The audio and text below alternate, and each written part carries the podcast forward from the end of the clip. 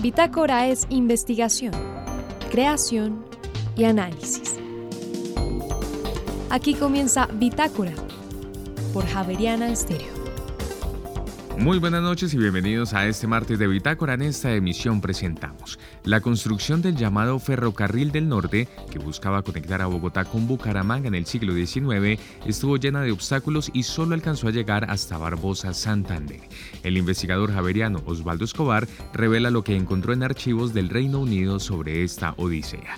Y la mortalidad infantil en el Baupés está relacionada con las condiciones propias del Amazonas colombiano. Un cirujano pediatra con una maestría en periodismo científico nos habla de este trabajo. Y finalmente mañana iniciará la décima versión de la Feria del Libro del Instituto Distrital de Patrimonio Cultural, un espacio para hablar acerca de la conservación y la gestión del patrimonio en la ciudad. Al finalizar les contamos. María Fernanda Gutiérrez, José Vicente Arizmendi Laura del Soldaza, Juliana Sánchez y quien les habla Juan Sebastián Ortiz, estaremos con ustedes durante esta hora de Bitágora. Bienvenidos.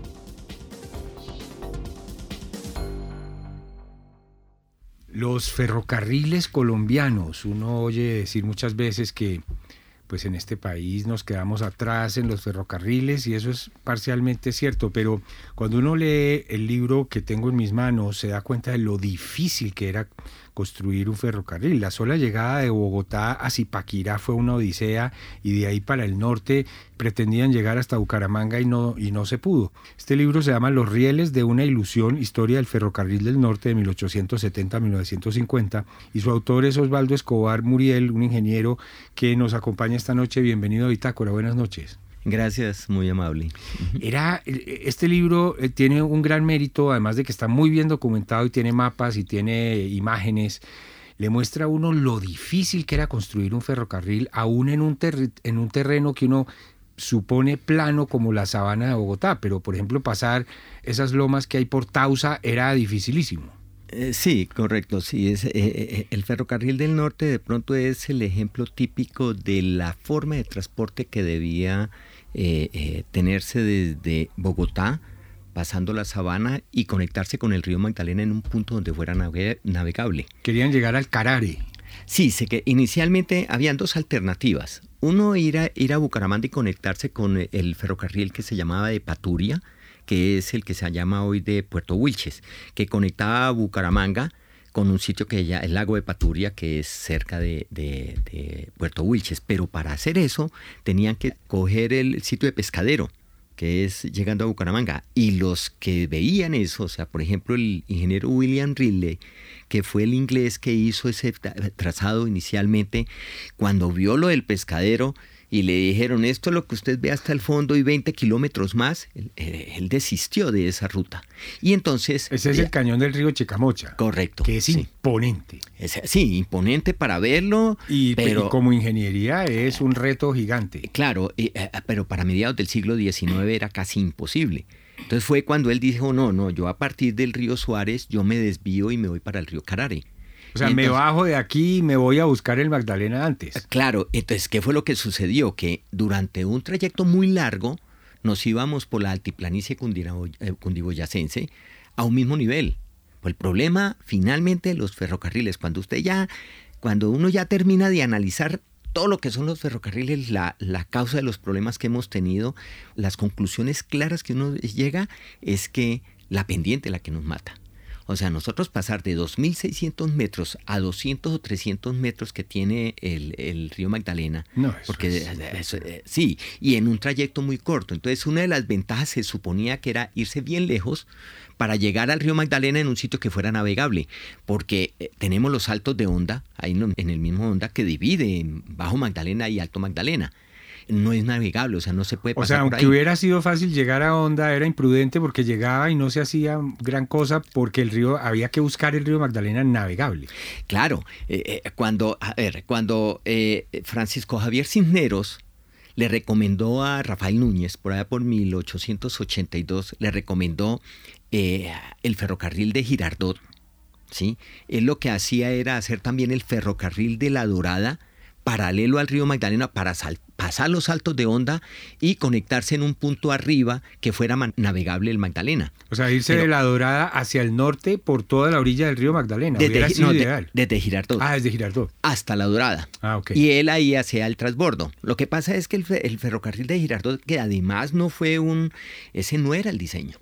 Eso fue producido por Indalecio Liébano. Indalecio Liébano eh, pues, fue un ingeniero, estamos hablando de 1867 más o menos, hizo unas rutas que yo cuento en el anterior libro, en los caminos del Río Negro, y él, lo que decía era de Bogotá para ir al Magdalena, aguas, aguas abajo de la Dorada, entonces lo que hay que es ir por el, lo que es hoy el ferrocarril del sur, o lo que fue el ferrocarril del sur, que es salir por Soacha, pasar al salto del, Tequendama y de ahí coger por, la, por el río Bogotá hasta el hospicio, que es hoy la Gran Vía.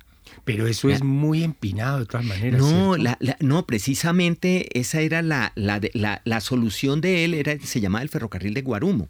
Y entonces él se iba con pendientes máximas del 1.9, que con la tecnología de hoy de puentes, de túneles, viaductos, pues usted puede reducir esa, esa pendiente al 1.5, que es la máxima que se acepta hoy para un tren de carga. Claro. el, ingeniero Osvaldo Escobar ha escrito ya cuántos libros sobre los ferrocarriles colombianos. Tres, y tengo la investigación del cuarto lista. Pero tienen, usted, eh, tienen en común esos libros que son los ferrocarriles que salían de Bogotá hacia algún lado. Sí, hacia el río Magdalena. Sí, porque habían rutas cortas, como el, el ferrocarril de Girardot, que como le digo, era parte del ferrocarril de Guarumo, era un ramal del ferrocarril del Guarumo.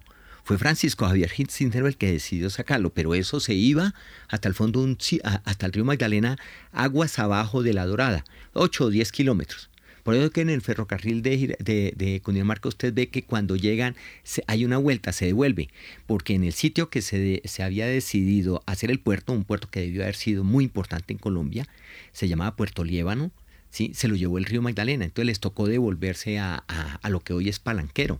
Eh, ingeniero Escobar, además su libro que está muy bien eh, documentado, eh, el libro se llama Los rieles de una ilusión, está en editorial Universidad Javeriana, le hace sentir a uno como lector no solamente las dificultades de por dónde trazar una carrilera, sino también los benditos problemas políticos e internacionales. Aquí se metió eh, gente de Inglaterra y hasta la corona inglesa se metió allí. Eso era un lío, ¿no? Sí, sí. Sí, el ferrocarril de, del norte de pronto es un ejemplo de todas las dificultades que hubo para la construcción de ferrocarril porque tuvimos todo tipo de problemas problemas políticos porque ese ferrocarril lo iba a construir una empresa nacional. Eso lo tenían bien adelantado, pero ellos tenían una colonia ya lista en el Carare con toda la plata ya reunida para hacerlo. Y de un momento a otro el Congreso le dijo, no, vamos a liquidar eso. Mm. Y lo dejaron prácticamente a mitad de camino. Ese fue un problema político, pero yo creo que ese es de los, de los problemas pequeños. El ferrocarril fue construido inicialmente eh, por... Eh, por em, unos, unos militares Dávila, ¿sí? especialmente Dávila que lo cogió en, como en 1992, esto venía desde mil, mil perdón, 1882, ahí empezó a fallar el ferrocarril, el, eh, todo ese, toda esa línea por problemas jurídicos.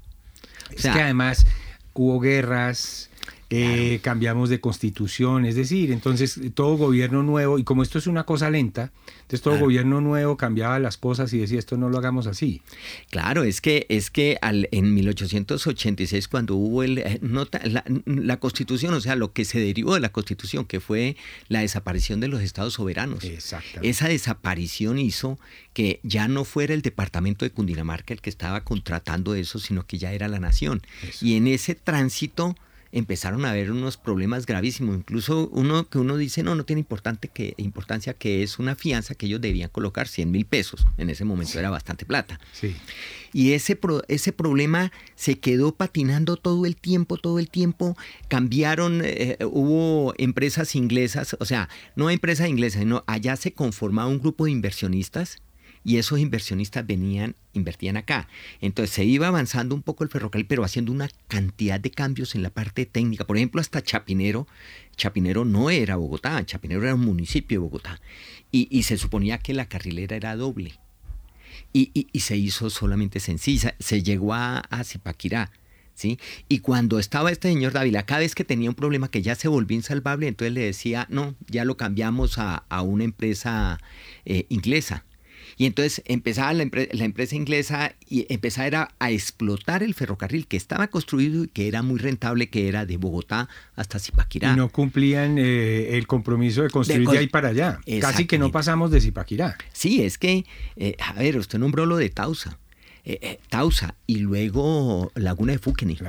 La, Laguna de Fúquene, eso fue un problema inmenso. Porque es muy profundo ahí el, el, lecho que se necesita para poder apoyarse. Eh, claro, es que la Laguna de Fúquene tiene un área, pero los ríos, como tienen poca pendiente, empiezan en invierno a represarse atrás y forman unos pantanos que se vuelve un terreno muy malo. Claro. Y pasar un tren por ahí, imagínese.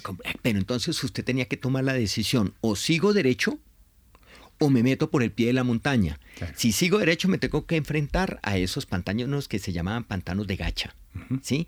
Y si me voy por el por el límite, de, bordeando la, cordillera, entonces se me vuelve radio de giro de 60 metros, 80 metros. Y el tren no puede voltear, pues o, tiene que andar muy lento. tiene que, la velocidad se sacrifica. Claro. y además de todo eso, o sea, y mire que no hemos llegado al problema serio, que es bajar esa bajada, hubo conceptos, hubo un, inglés que dijo, no, váyanse parejo y cuando lleguen a cierto punto, bajen de una. ¿Cómo si, es? Claro, eh, no, pero es que esto tiene un antecedente en el desarrollo tecnológico de los ferrocarriles. Ah, eh, eh, ese, ese, a ver, cuando en Inglaterra se empezó a, bueno, que hubo lo de la, lo del tren, lo de la máquina de vapor, que luego se tradujo en movimiento con el ferrocarril nadie le ponía problema a las, a las pendientes altas. Como eso fue en el norte de Inglaterra. El norte de Inglaterra es montañoso, pero son montañas de 600 metros de altura, no es más. Y entonces ellos empezaron a diseñar sistemas para poder subir montañas. Entonces estaban la cremallera, los planos inclinados que hacían que los, los ferrocarriles subieran a esos sitios. Entonces aquí, usted se imagina que nosotros hubiéramos... Un plano inclinado es sencillamente un, eh, una, un vagón que va subiendo, pero que se, es jalado por un motor fijo de ah. vapor que lo colocan arriba con un contrapeso, como si fuera un ascensor. Ya. Y entonces se va subiendo, va subiendo el vagón y llega, pero las velocidades de eso son mínimas. Mínimas, claro. Y en la medida que pasó el tiempo, eso se, la velocidad se volvía eh, eh, muy importante. Cuando en el mundo decidieron ya que los ferrocarriles no podían ser con altas pendientes. Entonces, nosotros ya, nosotros estamos tratando de, manejar el problema de Bogotá. Que eso no se maneja con un túnel ni con un viaducto, como sí lo pueden hacer los europeos. A nosotros, o sea, desde 200 a 2600 metros, cuando usted hace, si usted toma la distancia en línea recta, póngale 60, 80 kilómetros, pues es una barbaridad. Entonces usted tiene que alejarse para además de eso arreglar el problema del río Magdalena. Sí. Ahora, ingeniero, yo sé que usted se entusiasma con esto, pero eh, quiero hacerles caer en cuenta a los oyentes que cuando uno va leyendo este libro no solamente va viendo todas estas dificultades de la topografía y de la falta de dinero, sino además pues la inexperiencia de un país que todavía estaba joven y no sabía cómo hacer un negocio. Entonces en el contrato le metían goles los ingleses que tenían todas las agallas. Sí, sí, el, el fenómeno no fue colombiano, el fenómeno fue mundial. En Colombia habían dos o tres ingenieros ingleses, en la India habían 500, claro, eso era una colonia de todas maneras inglesa. Eh, yo no creo que le hayan metido la mano ni los dedos a, Colombia, no, yo lo que creo era que, eh, pienso que, pienso que eh, las concesiones hicieron todo el curso con los ferrocarriles aquí en Colombia. O sea, Colombia tuvo que aprender a, contratar, a, qué se escribía en un, en un contrato, porque o si no, después eso se quedaba empantanado. Eh, claro, ¿no? Y, y, con cosas que son mucho más globales. Por ejemplo, ¿cómo contratar? El, el, el, el presupuesto nacional el de la nación, no el de los estados soberanos, era 3 millones y medio de pesos por allá por 1860 y pico, llegando a 70, que estaba Salvador Camacho Roldán de secretario de fomento. Sí. Y él alegada, ¿cómo vamos a hacer un ferrocarril que nos está diciendo eh, una empresa inglesa en, cabeza de William Ridley, que fue el que hizo el, el, el alineamiento? Vale como 15 millones de pesos, 17 millones de pesos, más los ramales, otros tres, se sumaba 30 millones. No, o sea, ocho veces el presupuesto nacional. Sí, imposible. Entonces, sí hubo, ellos se, le, se ladearon un poco, eso es evidente, porque ellos eran empresarios. Igual pues lo fue Francisco Javier Cisneros. Y, eh, en Colombia se hicieron todos los tipos de contratos posibles para hacer la construcción de un ferrocarril. Se ensayó la concesión, la administración delegada, el contrato global por precios unitarios, la administración directa. Todos esos sistemas de, contratación yo los vi aquí en estos ferrocarriles Así es. Aquí está en estas páginas. Finalmente, en, pocas palabras, em, lo ideal hubiera sido un, un eh, ferrocarril que conectara a Bogotá saliendo por el norte, pasando por eh, Em, poblaciones importantes, porque eso era también clave, no meterse solamente por la selva, y llegar al río Magdalena. Y llegamos, creo que hasta Barbosa, me parece, en Santander. Hasta Barbosa, sí. Y de ahí ya no pudimos pasar porque quien, llegó un experto internacional a asesorar la economía colombiana y dijo, y, cuéntenos esa, esa, última parte para terminar. Eh, sí, eh, a, ver, eh, nuevamente le digo, al principio yo pensé que esto era un fenómeno latinoamericano, el por qué los, los ferrocarriles tuvieron una crisis. Yo no llamo fracaso, crisis eh, y, de Latinoamérica prácticamente me pasé a que fue un fenómeno mundial. Entre 1950 y 1970 el fenómeno fue mundial, no fue colombiano. Cada uno de pronto por razones diferentes, los eh, brasileños porque le fueron los ingleses, los inversionistas y les dejaron tirados los ferrocarriles. Argentina también, ¿no? Argentina también. Estados Unidos fue el gran escándalo de la General Motors, que cogieron y arrumaron, compraron todos los vagones y compraron todos, los dejaron arrumados y obligaron a la gente a comprar carro. Eso fue un escándalo grandísimo por allá de 1950-60. En Inglaterra fue la intervención de la aviación. Entonces, cuando uno llega a Colombia, entonces dice, ¿por qué? Y en 1950 llegó la misión del Banco Mundial encabezada por los Curry. Este, eh, eh, lo que hizo, como él estaba en contacto con todo el mundo, entonces lo que hizo fue decir, cancelamos todos los ferrocarriles. Cuando él llegó, ¿cuántos ferrocarriles estaban construyendo en Colombia? ¿Varios? Eh, sí, habían, sí, habían varios. O sea, los de, los de mayor interés eran el que había entre Ibagué, porque se estaba tratando de salir a Armenia, ¿sí? el ferrocarril del norte, el ferrocarril del nordeste. ¿sí? Entonces, ¿él qué fue lo que dijo? Vamos a cancelar todos los ferrocarriles que no son financieramente posibles. Entonces ahí acabaron con cantidades de tramos en el sur, arriba, Bolívar, Nariño, ¿sí?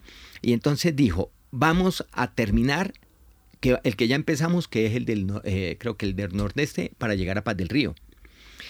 Eh, vamos a prolongar el ferrocarril de, el, no, prolongar no, vamos a hacer el ferrocarril del Magdalena, que se conectaba con el ferrocarril de Cundinamarca para hacer lo que nosotros ya después conocimos como el Expreso del Sol. O sea, que iba desde Bogotá, se iba por Útica, salía por allá para a La Dorada y terminaba allá en Santa Marta.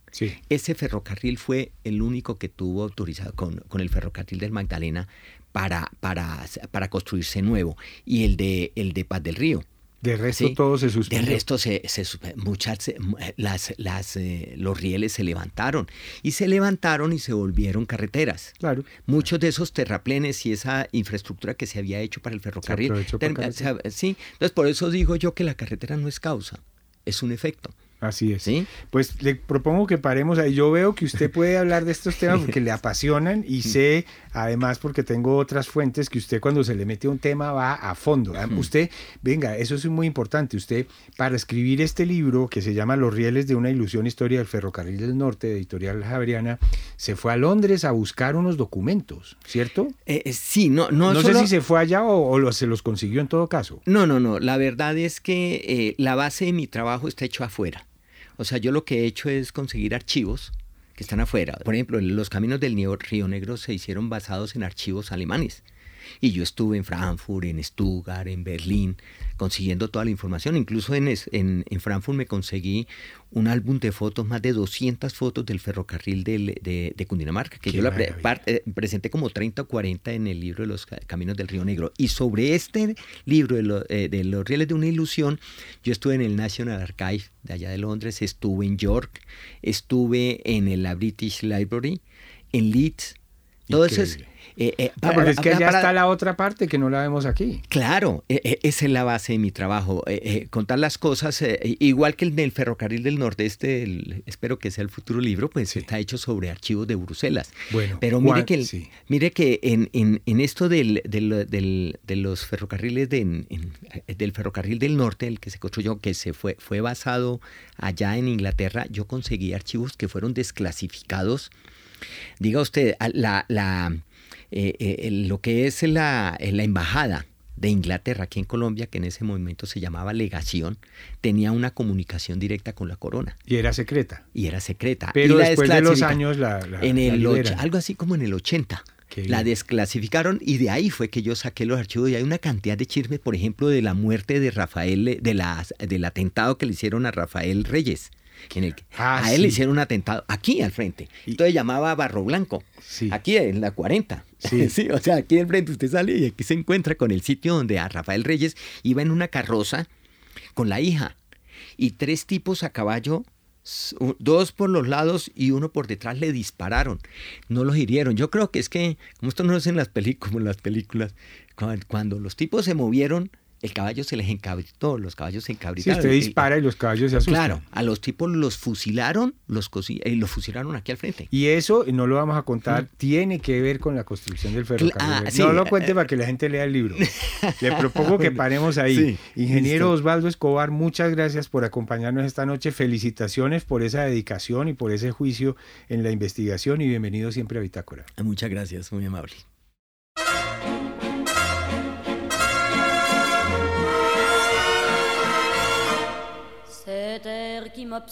Y ahora en Bitácora, una muestra de la música sin fronteras de Javerian Estéreo. País, Francia. Intérprete Edith Piaf.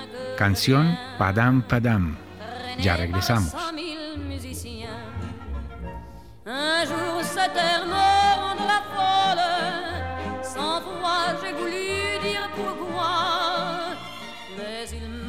Coupé la parole. Il parle toujours avant moi et sa voix couvre ma voix. Padam, padam, padam, il arrive en courant derrière moi. Padam, padam, padam, il me fait le coup du souviens-toi. Padam, padam, padam.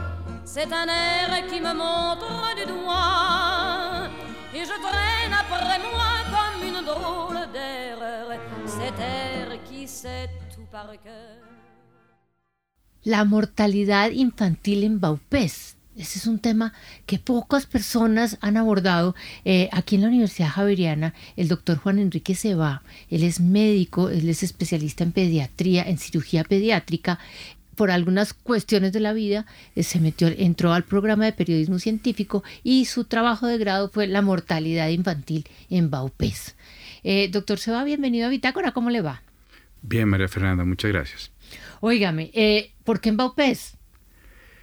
Mm, cuando escogí el tema de la mortalidad infantil, fue a raíz de un artículo que publica la Escuela de Salud Pública de la Universidad Nacional en la revista de la Facultad de Medicina de la Universidad Nacional, ellos hicieron una investigación, contrastaron la mortalidad infantil por departamentos con el número de pediatras en Colombia y cómo estaban distribuidos. Eh, de esa, en esa publicación yo aprendí, yo como cirujano pediatra opero muchos niños, muy poquitos se mueren afortunadamente, pero nunca tenía una cifra global de cómo era la mortalidad infantil en Colombia ni de por qué se morían, ni ese tipo de análisis más propios de la salud pública. Al leer ese artículo descubrí que había cinco departamentos en Colombia que eran los que podemos llamar problema, que eran Chocó, Guainía, Bichada, Baupés, uno de ellos. Entonces... Y la Guajira. Y la Guajira. Entonces decidí, mm, en, al momento de escoger la tesis, ese artículo me llamó mucho la atención, sobre todo por unos mapas que fue lo que más me hechizó los mapas. Y al momento de escoger hacer la tesis, eh, conversé con algunos amigos, hubo un par de influencias muy importantes. Una de un gran amigo mío que fue rural en Mitú en los años 80. Y él me hablaba mucho de su año, de sus dos o tres años de rural en Mitú. Entonces tenía eso sonándome en la cabeza. Y otro, uno, un familiar que viaja a esas zonas con frecuencia, llegó y me dijo, mire, Mitú es el lugar apropiado para que usted haga su trabajo. Y por eso terminé analizando el Baupés. Pero las características geográficas del Baupés también marcan, hacen que Baupés sea una zona difícil, que sea una zona ¿O es independientemente que es hermosa? Eh, al principio yo veía todo con ojos hospital, pediatra, mortalidad. Es decir, era, era mi universo. Entonces yo, por ejemplo, entraba a la página del Ministerio de Salud, a la página del hospital de San, Antonio, se llama el hospital de Mitú. Y eso era como lo que conocía como universo. Pero eh, precisamente una de las razones por las que quise entrar a la maestría era para despejar mi mente y para tener una visión más amplia. Cuando operamos niños pequeños los operamos a través de unas lupas de aumento que nos dan un campo de 10 centímetros. Entonces yo sentía que 20 años después del ejercicio de la cirugía pediátrica, mi mundo se había vuelto de 20 centímetros. Y yo quería tener un mundo nuevamente amplio, como era cuando yo era, digamos, más joven. Entonces, afortunadamente, unas entrevistas preliminares me mostraron, vea, el problema de la mortalidad en el Baupés va por algo mucho más amplio. Es un concepto que en salud pública han determinado, han denominado determinantes sociales de la salud y tiene que ver con el territorio, con la etnia, con la pobreza, con el acceso a recursos públicos, con el acceso a educación, a servicios públicos. Y a partir de ahí empecé a tener una lectura mucho más amplia del Baupés y encontré que mi descubrimiento personal, es decir, eso los expertos en geografía lo conocen desde hace mucho tiempo, pero para mí era novedoso saber, por ejemplo, que los ríos del Baupés son poco transitables, porque a pesar de que son ríos muy caudalosos, tienen unas cascadas que ellos, eh, la palabra es cachivera, que es más o menos una traducción del portugués, del cascada en portugués.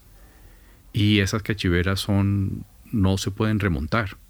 Y a partir de eso, eh, ese es un territorio que ha permanecido poco explorado, poco colonizado, en solamente habitado, la mayoría habitado por, por los indígenas y entonces eh, ahí fui descubriendo esas particularidades geográficas del Baupés que dependen, por ejemplo, completamente de, la, de los viajes por, en avioneta, por ejemplo. es la mm, manera necesaria para comunicarse dentro del departamento o para transportar los heridos o por larguísimas caminatas.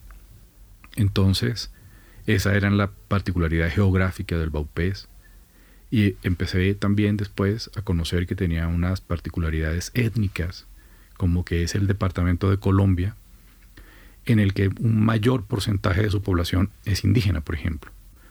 Y ya, así fue como fui descubriendo el Baupés para mí. ¿Y con esa cantidad de indígenas tenían muchos eh, eh, eh, lenguas? Ah, es el departamento con mayor diversidad lingüística que hay en Colombia. Eh, son más o menos de 23 a 25 lenguas en, de cuatro familias lingüísticas principales. Em, conseguir un experto en lingüística del Baupés fue complejísimo. Cuando le escribí al Instituto Caro y Cuervo, me remitieron a un investigador en Brasil. Y fue, me dijeron, mire, este es el tipo que de pronto le puedo ayudar con su, la pregunta que usted está haciendo. Y, y sí, me, contó que la enorme diversidad lingüística del Baupés y una cosa que fue mucha curiosidad, que me produjo mucha curiosidad, que es que los matrimonios se dan por un patrón que se llama exogamia lingüística, que es que se escoge a la pareja, el hombre escoge a la pareja, y uno de los criterios de selección es que ella hable una lengua diferente. sí, sobre eso hay otra autora colombiana que ahora trabaja en Francia, que ha escrito mucho, mucho sobre el tema, porque, eh, digamos, ese es un tema que a los lingüistas les gusta analizar de manera muy profunda. Pero entonces usted cree que esta situación, eh, esta situación de los ríos, eh, independientemente al tamaño del departamento, los, los, ríos que no se pueden transitar, la cantidad de etnias y con la cantidad de idiomas, aumentan la mortalidad en los niños? Mm, yo creo que sí, yo creo que determina que sea muy difícil brindar atención médica y determina que sea muy difícil, eh, sí, lo que te digo es atención médica. Entonces, cuando viajé al Baupés, y me contaban cómo es la, el atender el Baupés es algo tremendamente complejo. Entonces, por ejemplo, eh, el Baupés tiene la capital, Mitú, a la que solamente se puede llegar en avioneta. Y pocas veces a la semana, además. Bueno, no recuerdo ahorita qué tan frecuentemente viajas a Atena, mm. pero solamente se puede viajar en avioneta y tiene otros, eh, otros tres municipios y la comunicación entre ellos necesariamente es en avioneta. Entonces ellos me contaban, por ejemplo, cómo es la logística de llevar y de vacunar a las personas. Y yo creo que es prácticamente imposible que el esquema de vacunación de un niño que implica cinco o siete idas a lo largo del primer año de vida al puesto de salud, yo creo que es imposible. Entonces las coberturas de vacunación son del 60%. Y además, tiene otra particularidad, que es que los asentamientos no son permanentes, sino que son de pocas familias, más o menos unas 100 personas por asentamiento, y cuando tienen que, en determinadas épocas del año, se mudan de ese lugar a otro lugar, de acuerdo a cómo van fluctuando las cosechas, de acuerdo a cómo va la chagra, de acuerdo a qué tan agotada está la chagra o la cacería en esa zona, se van mudando.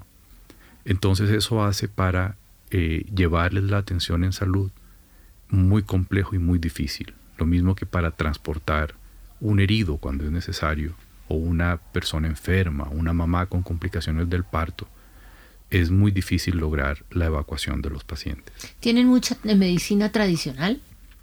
Es muy importante la medicina tradicional y en el Baupés hace más o menos, eh, hacia los años 80, fue, el Baupés fue modelo para la implementación de un, modelo de atención. En esa época eso se llamaba el convenio Colombo-Holandés y era un modelo de atención en el cual se incluía los saberes indígenas y se educó a los indígenas en, en, medicina. Ellos se educaron como auxiliares de enfermería mm. y eran los promotores de salud y los auxiliares de enfermería que enviaban a las diferentes regiones en el territorio. Entonces, eh, lo que yo vi fue eh, con las personas que tuve la posibilidad de hablar. Eh, por ejemplo, una de mis entrevistas fue con un payé, con un curador tradicional, y él tenía muy claras para qué servía la medicina tradicional indígena y para qué era necesario recurrir al hospital y a la medicina occidental. Y además de eso, por ejemplo, él tenía completamente interiorizada la importancia de la vacunación del recién nacido y el niño pequeño. Tanto que a mí me pareció que lo tenía ya mm, incorporado dentro de un ritual que ellos tienen en el cual le dan la bienvenida al niño recién nacido. Es decir, ellos para un niño recién nacido tienen un rezo especial en el cual dibujan al niño y tienen toda una ceremonia especial en la cual le presentan ese niño a la selva, porque además tienen una concepción completamente diferente de la selva. Por ejemplo, el payé cuando estuve con él me mostraba en su en, la selva que rodeaba su casa una gran cantidad de plantas medicinales. Yo trataba de que él me las llamara por un nombre, digamos, que, yo pudiera anotar y del cual yo me pudiera apropiar. Y pude ver algo que ya había leído y es que el nombre de la planta no es como lo clasificamos nosotros, sino que algunas plantas las llamaba, por ejemplo, el nombre de la planta era la planta que sirve para trancar la hemorragia. O sea, por el uso que él le daba farmacéutico. Entonces, eh, pude ver cómo él había hecho una incorporación de los dos conceptos, una fusión entre la medicina tradicional indígena y lo que se le había enseñado.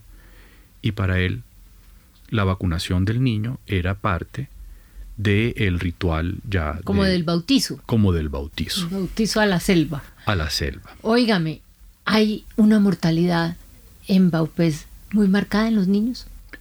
¿Proporcional a la población me refiero? Mm, es muy marcada, sobre todo teniendo en cuenta que muchas de, de, de esos grupos étnicos, la cantidad de habitantes que tienen es muy baja. Sí. Entonces, que están en riesgo real de que esas lenguas dejen de ser habladas. Mm. Entonces sí hay una mortalidad tres o cuatro veces superior al promedio nacional en Colombia, pero como son tan poquitos habitantes, entonces el número total de muertes eh, se percibe como un número bajo, pero sí hay una mortalidad importante. Y no se preocupan, me refiero a que no dicen nosotros tenemos una alta mortalidad, el gobierno tiene que ayudarnos a evitar, a disminuirla. Eh, pasa mucho en La Guajira, ¿no? En La Guajira los, los guayús piden, piden mucho al gobierno, eh, señor gobierno, estamos en estas condiciones, ayúdenos, pero uno no oye a los grupos étnicos de, de Baupés haciendo eso. No lo percibí así, no, no, no, no, no sentí que ellos percibieran eso como un problema, al contrario, Mm, cuando yo me la pasaba preguntándole a mucha gente, vengo a, investigar la mortalidad infantil, las personas me decían, ¿y por qué te llamó eso la atención? Eso aquí no, no, lo percibimos como problema, primera parte. Y lo que ellos sí perciben como problema, y es problema, y es lo que más los afecta en este momento, es el suicidio en adolescentes, en jóvenes adolescentes, en adultos jóvenes o en adolescentes es por ellos percibido como su problema de salud más importante. Y supimos por qué se suicidan tanto viviendo en una zona tan linda y en las condiciones, pues que si no conocen otras, de pronto esas son muy agradables. Vale, yo no investigué ese tema a profundidad, eh, pero lo leí para, para conocerlo un poco. Y lo que encontré es que lo han visto como un problema, primero, ligado a un consumo problemático de licor. Y segundo, como al desarraigo, un poco de desarraigo cultural y familiar.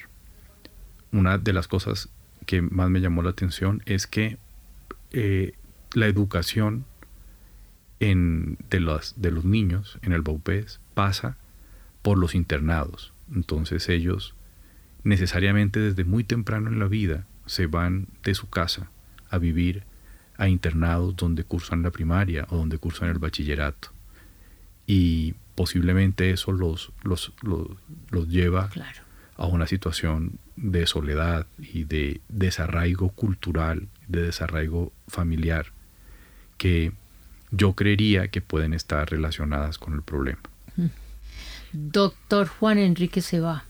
Otro día lo voy a invitar a que me cuente por qué un médico, eh, pediatra, cirujano, hace una maestría en periodismo científico. Por ahora lo voy a, lo voy a despedir, le voy a agradecer y eh, publicó este trabajo. Este trabajo se entregó a, como tesis a la maestría. Sí. Eh, se entregó en un PDF. Sí. Y pues no está más publicado a partir de ahí. Colombia se lo merece. Colombia se lo merece en otro formato porque ese formato de trabajo de grado es un formato no muy amigable para los colombianos. En cambio, eh, esta historia que usted tiene es de las historias que Colombia se merece tener. Así que eh, usted me disculpa, pero yo le pongo de tarea que nos cuente la historia por escrito en un documento bien lindo. Muchas gracias. Vale, gracias. Chao. Bitácora es investigación, creación y análisis. Bitácora de lunes a jueves de 8 a 9 de la noche por Javeriana Stereo.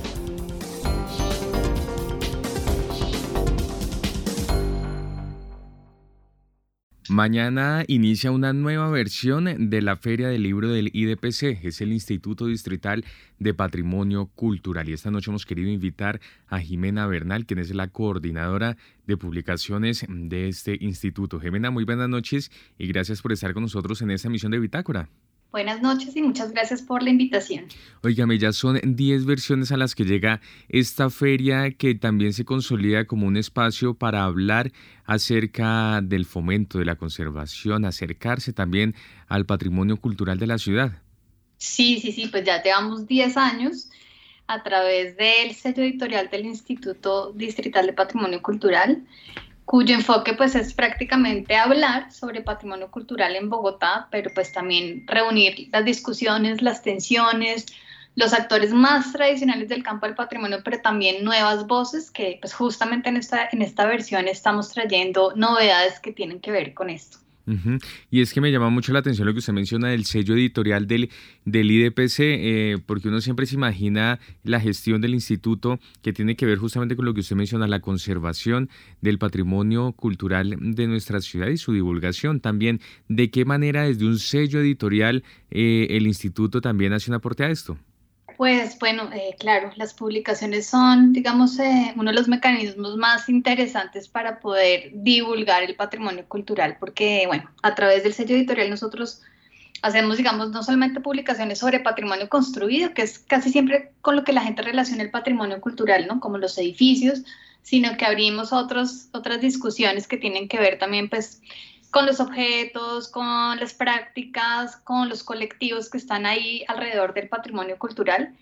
Y pues bueno, pues justamente ese es como, como, como el, el, mecanismo para poder llegar, digamos, a los lectores, a la ciudadanía que está, digamos, interesada en conocer más temas, porque pues nuestros libros lo que buscan principalmente es divulgar y no ser libros costosos, son libros muy asequibles a, a la mayoría de las personas y, y libros que trabajamos con mucho, mucho cuidado y también digamos que tiene que ver con, con la gráfica que, que, tenemos en el sello editorial y que buscamos no solamente tener muy buenos contenidos a nivel textual, sino también a nivel gráfico. Entonces queremos justamente con eso atraer a la gente para que la gente no siga pensando que el patrimonio es algo completamente ajeno a ellos, ¿cierto? Que es algo que sucede o que sucedió hace mucho tiempo, sino que el patrimonio siempre nos está conectando con este presente. Incluso también nos hace proyectarnos a futuro. Esa es un poco como, como la idea de las publicaciones para, para poder, digamos, mostrar que el patrimonio es algo vivo y presente en nuestra vida cotidiana. Y justo en relación con esto, Jimena, el consumo de este tipo de temas eh, es, digamos, eh, por parte del público en general o son temas muy de nicho también? Bueno, yo creo que hemos ido, hemos ido ganando espacio para que más gente se acerque al tema, ¿no? O sea, creo que, por supuesto, inicialmente están las personas que tienen que ver en su vida diaria, en sus trabajos con el patrimonio, los que primero están, digamos, eh, siempre pendientes de, la producción editorial, pero yo creo que el instituto ha hecho una labor muy importante justamente de convocar a nuevos públicos y a través también como de, otras herramientas que nos permiten atraer a personas que de pronto digamos, no están tan relacionadas con el ámbito del patrimonio cultural. Para eso, pongo un ejemplo súper rápido sobre una de las novedades que tenemos este año en la feria, y es que vamos a hablar sobre arqueología, sobre dos excavaciones de arqueología que sucedieron en Bogotá en distintos momentos y que nos hablan de dos periodos históricos muy, muy, muy distintos, pero quisimos arriesgarnos a trabajar y hablar este tema no desde un informe arqueológico, que solamente entendería, por supuesto, un arqueólogo, sino a través de la creación literaria y de la ilustración. Entonces, si tú llegas a una librería o a una biblioteca y encuentras un libro ilustrado, mucha gente que no tiene que ver con el patrimonio quizás va a decir, bueno, ¿qué es esto? Y eh, además es un cuento, ¿no? Entonces la gente, bueno, va a leer esto, pero resulta que cuando estás acercándote a eso, a ese cuento y esas imágenes, terminas reconociendo o conociendo temas sobre, en este caso, patrimonio arqueológico de Bogotá. Entonces creo que la labor ha sido también ampliar el campo de lectores y de gente que se interese sobre estos temas a través de nuevas herramientas de divulgación. Pues estamos hablando esta noche con Jimena Bernal, quien es la coordinadora de publicaciones del IDPC, el Instituto Distrital de Patrimonio Cultural, que desde mañana da inicio a su décima versión de la Feria del Libro del IDPC. Es una feria que irá hasta el próximo 5 de diciembre y que destacados podemos compartir con nuestros oyentes que van a ser parte de esta programación, Jimena. Listo, bueno, pues además de los dos libros de arqueología que acabo de mencionar, tenemos un libro que en realidad es un conjunto de dos títulos sobre el palo del ahorcado. El palo del ahorcado, para aquellos que no conocen, es un árbol, un eucalipto, que se arraigó a una cima en, en Ciudad Bolívar, de Cerro Seco en Ciudad Bolívar, en el barrio Potosí, y que a lo largo de los años lo que ha logrado este árbol es convertirse en un símbolo, un símbolo de la, de la gente que vive en Ciudad Bolívar, de sus luchas sociales, pero también de la defensa ambiental y del territorio.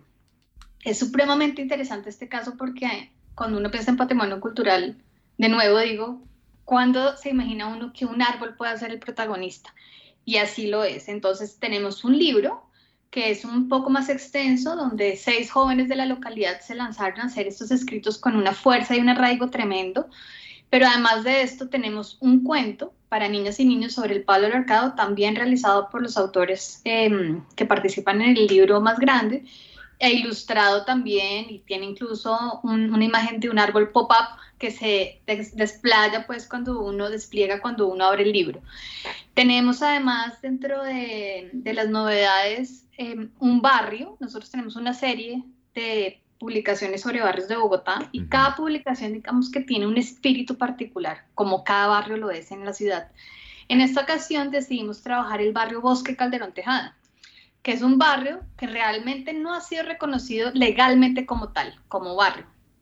Eh, sin embargo, y a pesar, digamos, de esas tensiones de, la, de lo que es la ilegalidad o la formalidad y la informalidad, las personas y la misma historia del barrio tienen que ver con un ejercicio de memoria muy, muy importante porque em, el lugar donde se ubica este barrio es en las faldas de Chapinero, al lado de la quebrada Las Delicias de Bogotá, y esto ha generado una serie de relaciones muy particulares.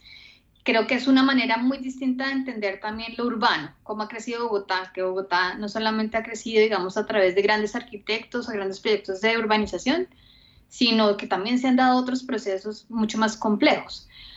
Tenemos también una agenda. El, IDPC todos los años hace una publicación, em, una agenda que no es simplemente un programador, un calendario, sino que busca una, una temática que pueda ser, digamos, atractiva en términos de patrimonio. Y esta, en esta ocasión, la temática es sobre la bicicleta.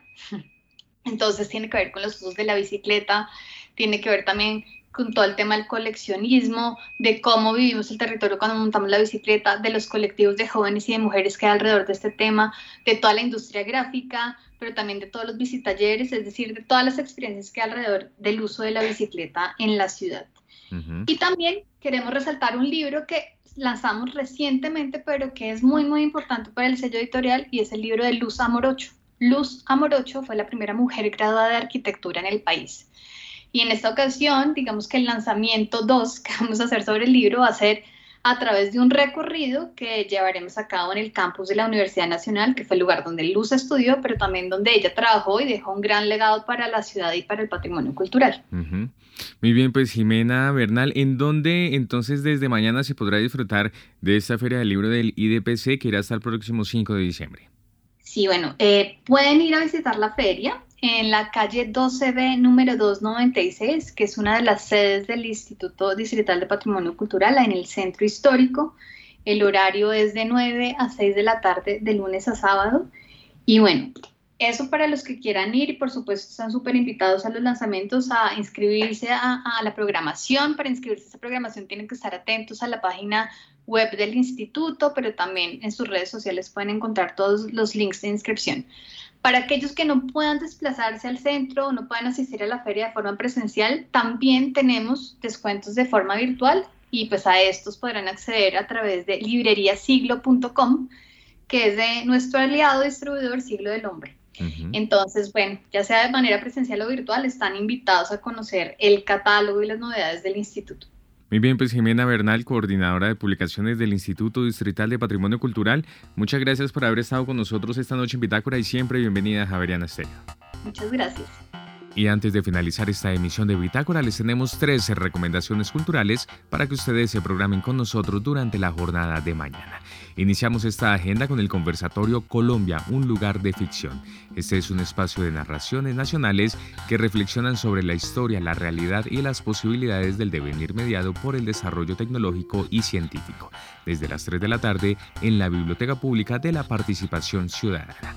Además, sobre las 5 de la tarde se realizará la exposición Culturas Digitales de la AF. Este espacio hace parte del Festival de las Culturas Digitales que se celebra en las instituciones culturales francesas, quienes proponen descubrir la creatividad y diversidad de las obras de este país. En esta ocasión, la exposición combina obras de arte digital y la interacción con el público para crear escenarios educativos y lúdicos desde las 5 de la tarde en la Alianza Francesa Sede Centro. Y finalmente, a las 6 de la tarde usted podrá disfrutar de la Sinfonía Española Opus 21 bajo la dirección de Francisco Retic y Gonzalo Espina como solista, una grabación de 2001. Mañana desde las 6 de la tarde en la página espaciofilarmónico.gov.co, espaciofilarmónico.gov.co. Y así llegamos al final de esta emisión de Bitácora. Ustedes muchas gracias por haber estado con nosotros. Los invitamos a que continúen en Javerian Stereo. Ya está listo Simón Calle y Conexiones. Que tengan todos ustedes una feliz noche de martes.